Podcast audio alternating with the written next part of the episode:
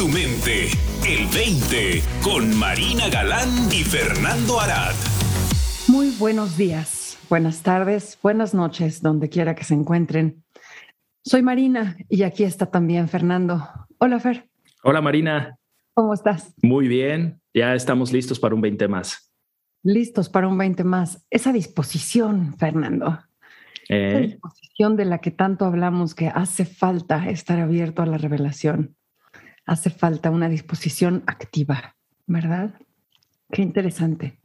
así Listo es. Para un 20 más. Me gusta la idea. El día de hoy, Fernando y yo queremos hablar y explorar eh, las posibilidades que trae este entendimiento a la hora de que estamos trabajando en equipo. Tanto él como yo hemos tenido la oportunidad, ¿no? De, de trabajar con equipos de personas en las eh, que, que todo el equipo está bien enraizado, bien versado en los principios y hemos visto que es una experiencia completamente diferente al trabajo en equipo normal, ¿no? Con personas que no tienen este entendimiento. ¿Por dónde te gustaría empezar la exploración, Fernando? Pues fíjate que, Marina, me encanta justo este tema de la disposición que acabas de traer a la mesa, porque me parece un punto de partida muy importante en el trabajo en equipo y en la colaboración.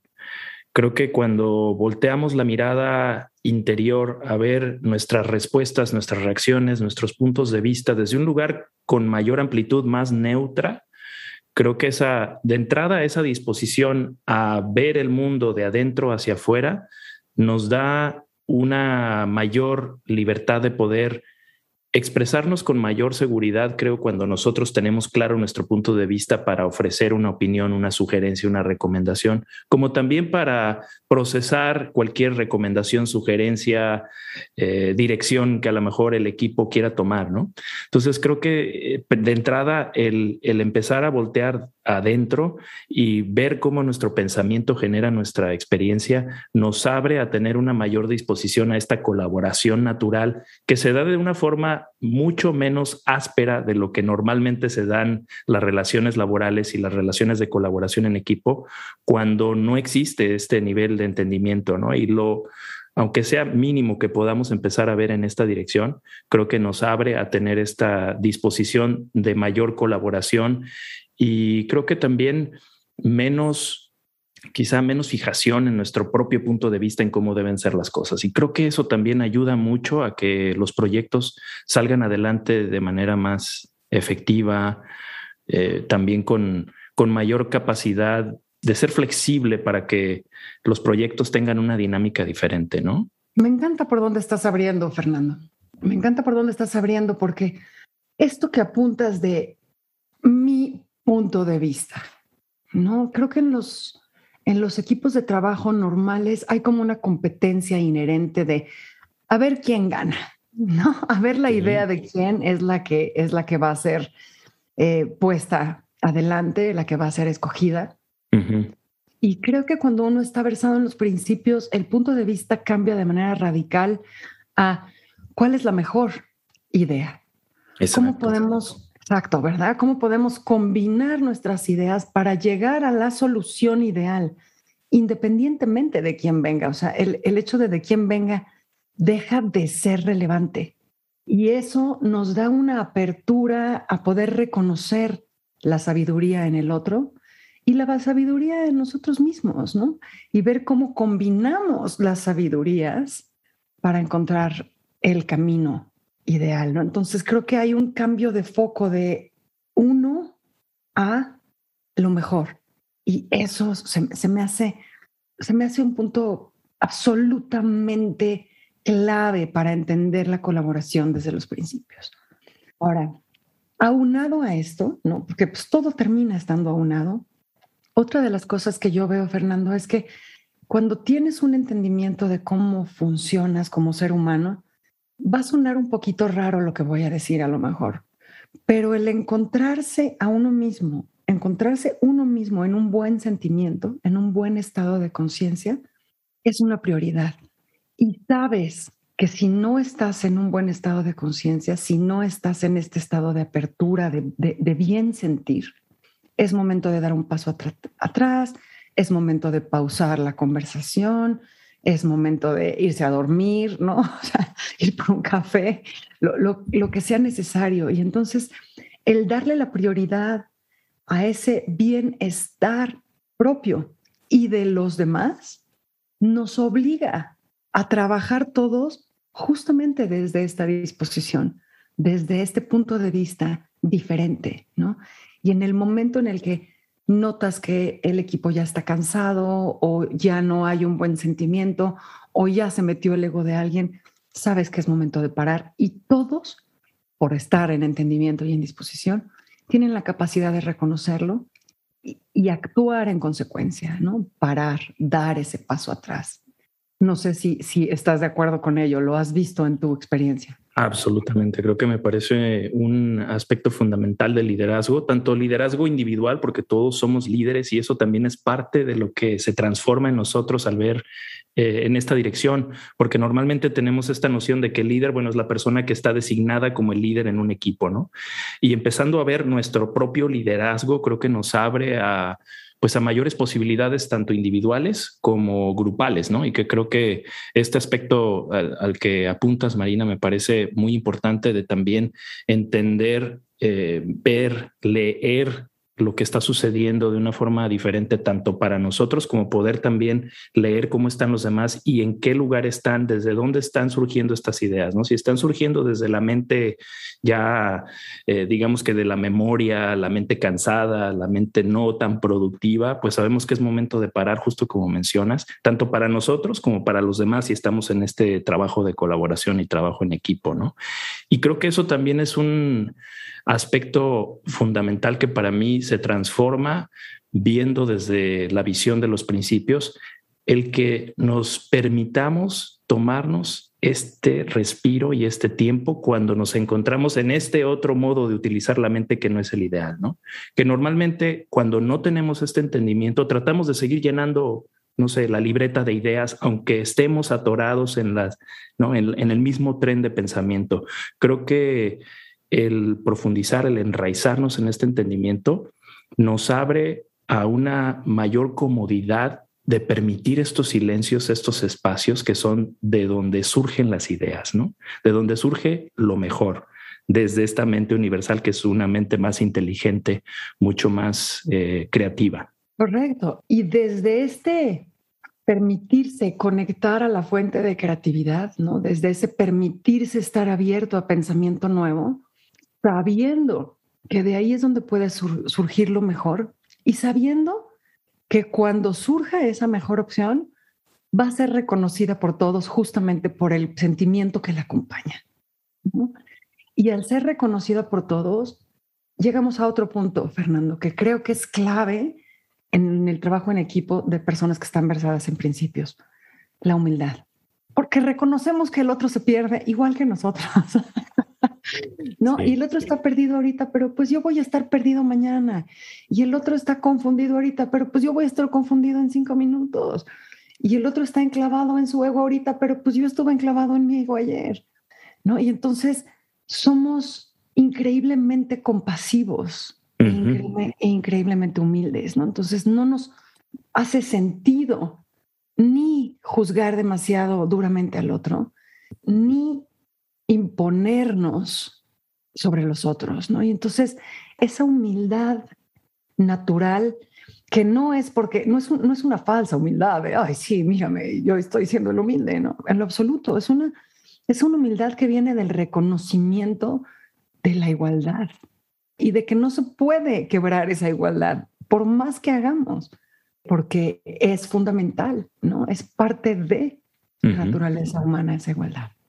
Así es, sí, nos abre a una mayor comprensión, ¿no? Creo que para mí esa es una palabra que me gusta porque creo que abarca tanto el entendimiento como algo más de sentir, ¿no? Algo desde el corazón en el que cuando alguien es comprensivo, entiendes que te entiende, ¿no? Y creo que esto es lo que sucede viendo en esta dirección, nos volvemos más comprensivos, tanto nos entendemos mejor a nosotros mismos como entendemos a las personas con las que estamos trabajando y eso nos abre definitivamente a una colaboración y un trabajo en equipo desde un nivel muy diferente, porque sí, justamente como mencionas, Marina, creo que tenemos más tolerancia, más paciencia cuando, tanto con nosotros mismos, cuando estamos en un lugar no ideal, no óptimo para lo mejor en el trabajo, como también podemos apreciar, reconocer y comprender cuando alguien a lo mejor también está en, en un lugar que nosotros reconocemos y creo que eso es parte de esto de la humildad que mencionas, ¿no? Cuando puedo yo reconocer, bueno, yo me he enojado también así, ¿no? Yo he reaccionado así también.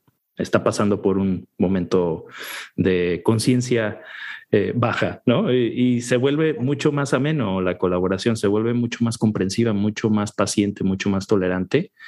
Y hay como, como más probabilidades, más posibilidades de que exista continuamente este borrón y cuenta nueva, ¿no? Que en muchas relaciones, para que se dé eso, cuesta muchísimo, ¿no? Y viendo desde esta dirección, ese borrón y cuenta nueva prácticamente es en cada interacción.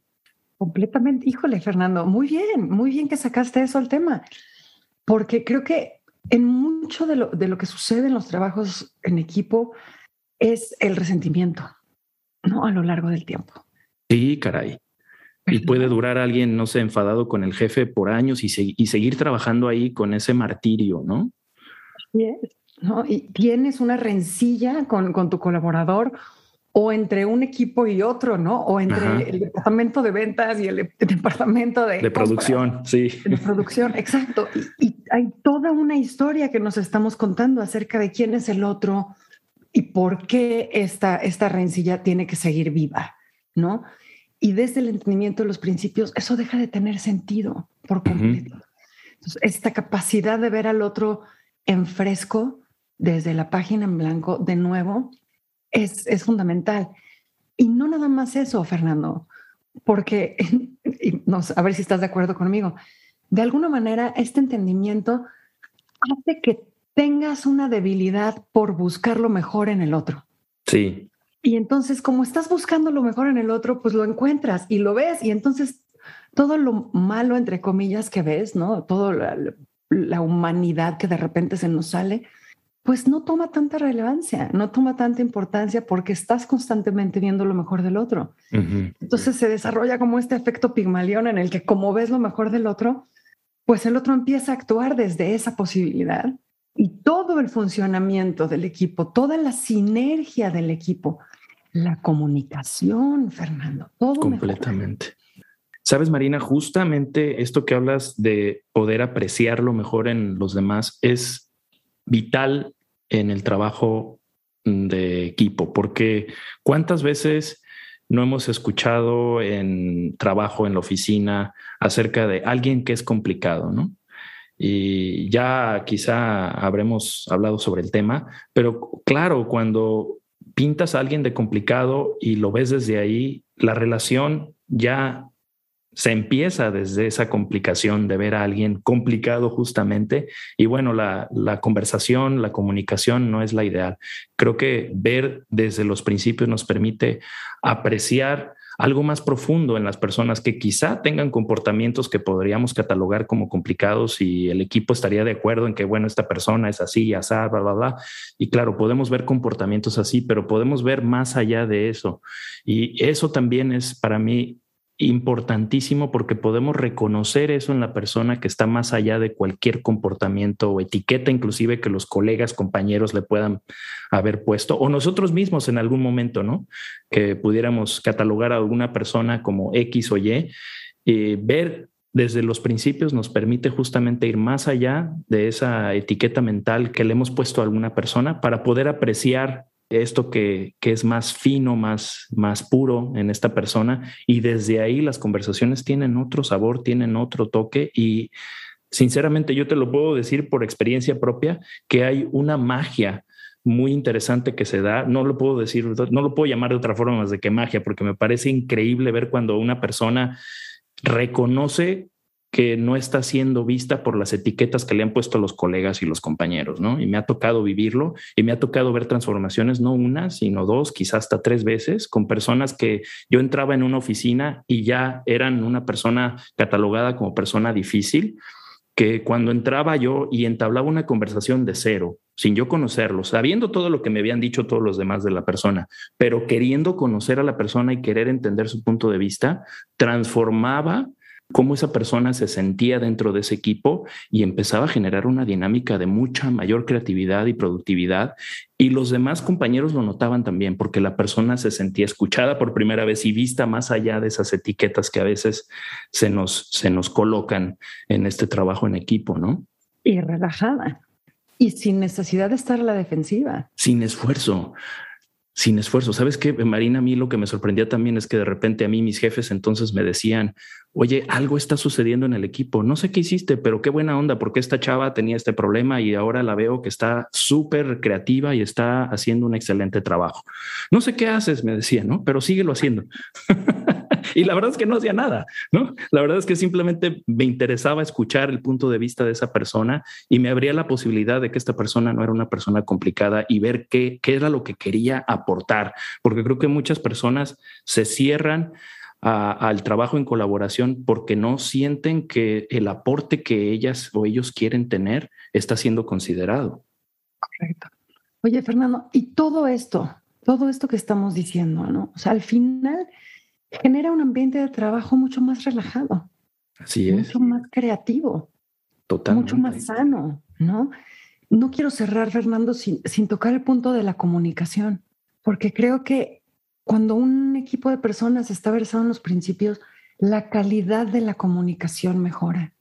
Y no nada más porque pues te deja de interesar el chisme y te deja de interesar lo que te dijeron y te deja de interesar la historia y las rencillas viejas y, te deja de interesar todo eso, sino que justamente esto que dices, ¿no? La capacidad de escucha, la capacidad de entender al otro, la capacidad de articular claramente sin tratar de meter mi cucharada de ego dentro, ¿no? Sin tratar de imponer mi idea, sin tratar de nada.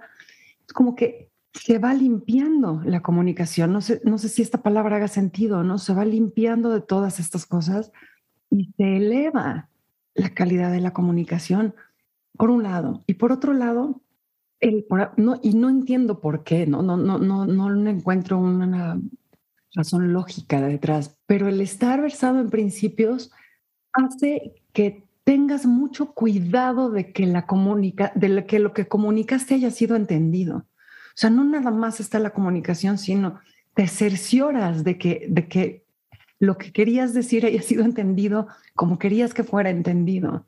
Y te aseguras de estar entendiendo al otro desde donde el otro quiere estar siendo entendido. Y entonces hay, hay muchísimo menos errores muchísimo menos malentendidos. Y eso, pues, una vez más, limpia por completo todo lo que es la relación laboral. Definitivo. Eh, creo que en las empresas, si se hacen estas famosas encuestas, creo que siempre sale en el primer lugar como eh, posibles áreas de oportunidad de desarrollo es la comunicación. Y creo que empieza por una quizá falta de habilidad de escucha, ¿no? Que los principios justamente nos abren eh, a este, esta escucha más profunda, como dices, ¿no? Para tanto escucharnos a nosotros mismos desde algo más profundo para poder expresar lo que queremos expresar en una colaboración, tanto como para escuchar a los demás y hacer este ejercicio, como dices, de intercambio de, a te escuché y esto es lo que yo estoy entendiendo. ¿Es, así o no es así? ¿no? Y, y, del otro lado también, ¿no? Definitivo, creo que la calidad de la comunicación, de la escucha, se optimiza de manera absoluta. Hay un, hay, un, hay un cuidado detrás de todo ello, Fernando.